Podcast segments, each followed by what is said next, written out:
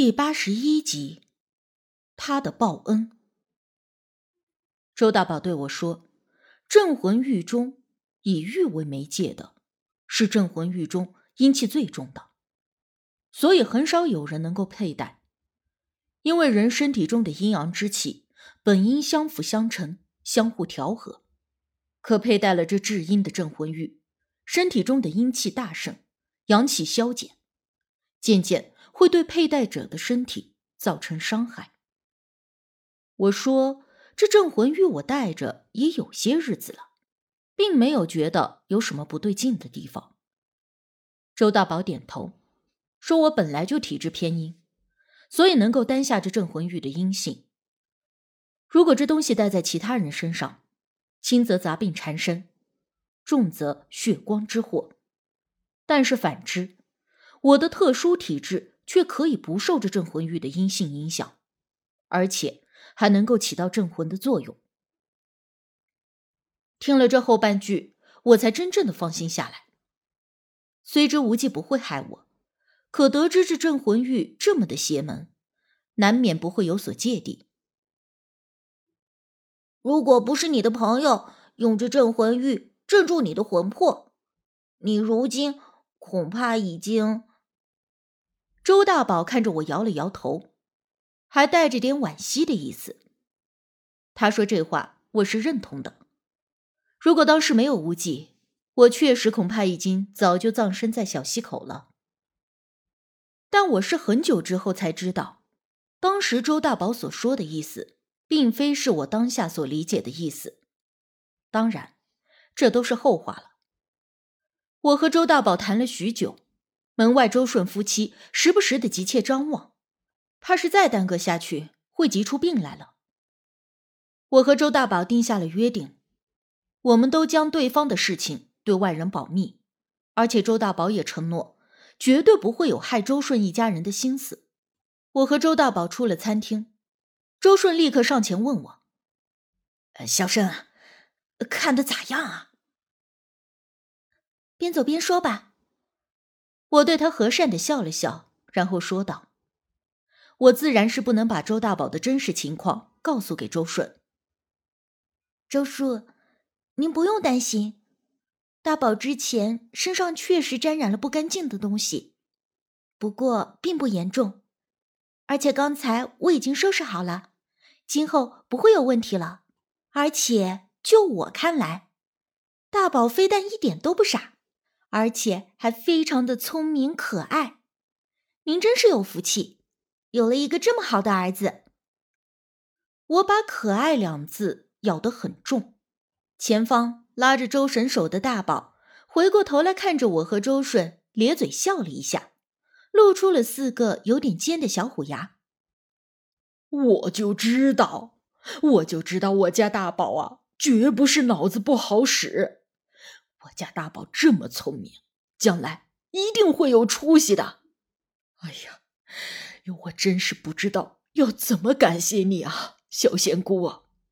周顺一听这话，忍不住又激动了起来，抓着我的手，颤颤巍巍的说：“皮肤黝黑的汉子，眼眶里却满是泪水在打转。”后来我们边走边聊，到了车站，周顺执意要给我钱。当做辛苦费，他从怀里拿出了三张红票子，还带着体温的塞进我的手里。这种钱我自是打死也不能收。周顺很迷信，说这种事情如果事主不给辛苦费，就表示心不诚，病就不会彻底好。我没办法苦笑，推辞到最后，我象征性的收了他一块钱。周叔，你的诚心我看到了。但是我就收您一块钱好啦。这下子，周顺激动的一抹脸，说：“如今这年月，都恨不能多要一张是一张，还是第一次见到我这样不肯收钱的。说我啊是真仙姑。”我失笑，解释了很多次，我不是什么仙姑，但周顺却执意的这么称呼我。最后我也懒得解释了。将他们一家三口送上了车，自己返回了家中。其实周顺的心情我十分能理解，现如今，很多的班杆子出马的，常常都会明里暗里的让事主多掏钱，美其名曰给的越多，心越诚。来查事儿看病的事主本就困扰惊惶，一听这话，自然不敢不掏钱。可究竟能不能解决问题，还是两话说。如今的人功利心太重，为了钱，什么事儿都干得出来。很多根本没有仙缘的人，为了赚钱，却要强行立香堂出马。这种人一般都看不准事儿，全凭一张嘴忽悠，最后往往会落得家宅不宁。身患重病的下场，因为这些人没有仙缘，强行立香堂召来的老仙儿都是不够修为气候的散仙儿，来了走，走了来，没定数。而且因为没有管束能力，香堂往往被折腾的乌烟瘴气。而那些真正有仙缘的，出马搬杆子立香堂的弟子，虽然也收钱，但却不会明里暗里的逼迫事主多掏钱这么一说。因为这些修为到了一定位数的老仙儿们，帮人查事儿、看病，并不是为了经营，而是为了给自己积累功德，收的钱也只是为了维持弟子的生活而已。所以，像我大姑那样的，来人查事儿、看病都是随心给，十块、二十块的不嫌少，几百、几千的也不嫌多，完全凭事主自己的经济能力。而世人往往都因为那一小波的冒牌货老鼠屎而误会了正派的出马仙儿。回到了家中，我妈立刻就问我周顺的事。我苦笑，心说这还是我亲妈吗？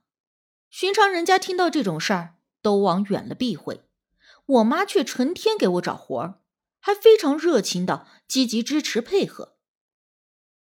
已经没事儿了，周顺的儿子挺好的。我犹豫了一下，还是没有说出实情。那之前不是检查说有脑瘫吗？难道真的是啊？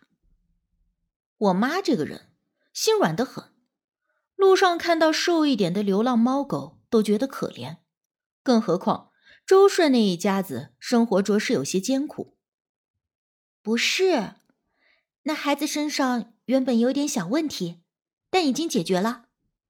我随口应付了一句：“什么小问题啊？你怎么解决的？”我妈跟着我回了房间，不停的问个没完。哎呀，反正就是小问题，说了您也不懂。